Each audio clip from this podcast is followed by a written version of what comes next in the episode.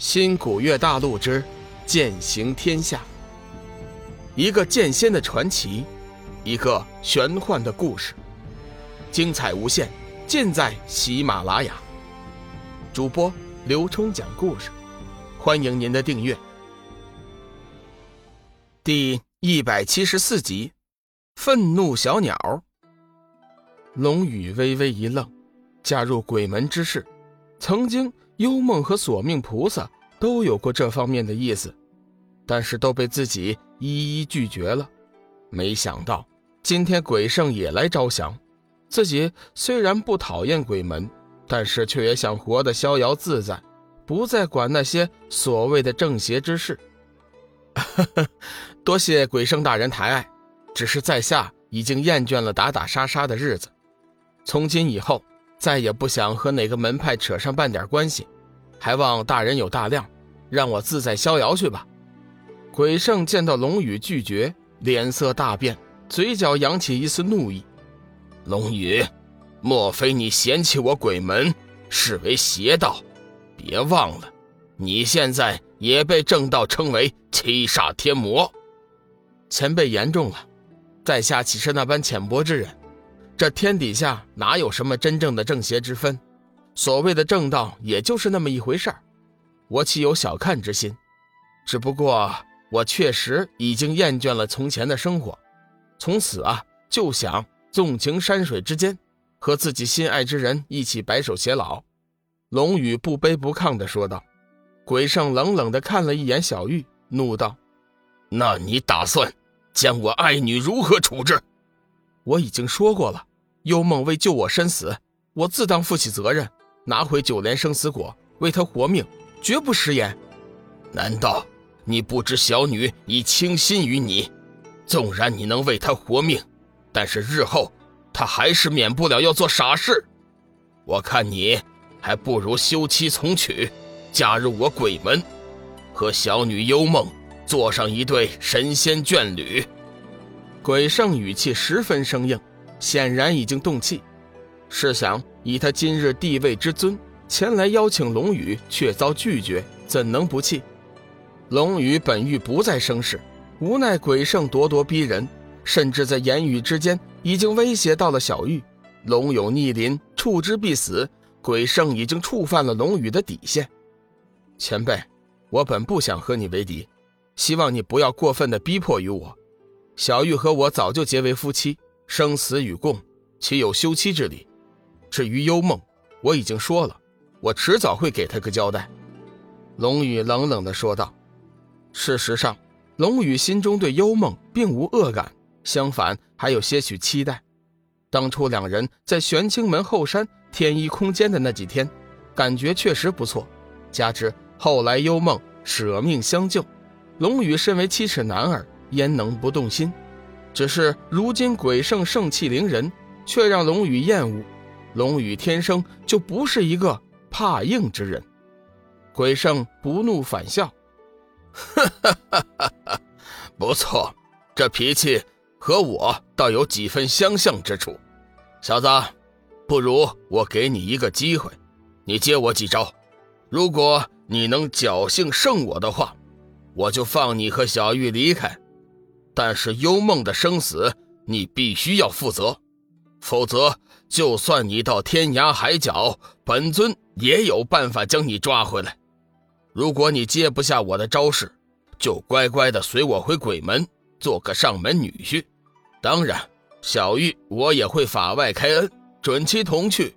不过须得他委屈一下，做小，我女儿幽梦做大，你看如何？龙宇快速的思索了一下，为今之计，看来不答应也不行了。鬼圣虽然修为强大，但是自己全力未必就没有一拼之力。好吧，我就依前辈之言。龙宇正色道：“哈哈哈哈哈！光是这份勇气，就做得我鬼门女婿。你可知道，这世上敢和我这般比斗说话的人有几个？年轻一辈中。”你倒是第一个，鬼圣以赞许的目光看着龙宇，那样子果真有点岳父看女婿的味道。龙宇暗暗戒备，将天一圣经尽数调动起来，布满全身各大经脉，右臂中光能剑暗暗积蓄力量，大战随即爆发。五彩火凤和离恨神鸟似乎也感应到了鬼圣的霸气，似有护主之心，双双嘶鸣一声，作势就向鬼圣扑了过去。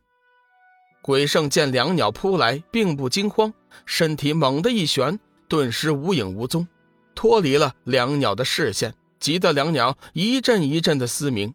少顷，鬼圣却出现在了龙宇的前面，冷声道：“小子。”不想这两只小鸟死，就叫他们回去。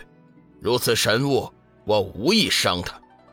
五彩火凤、离恨神鸟虽然都是一等一的洪荒神鸟，威力强大，可惜如今它们尚未成长，皆在幼年期，威力连成鸟的百分之一都无法发挥。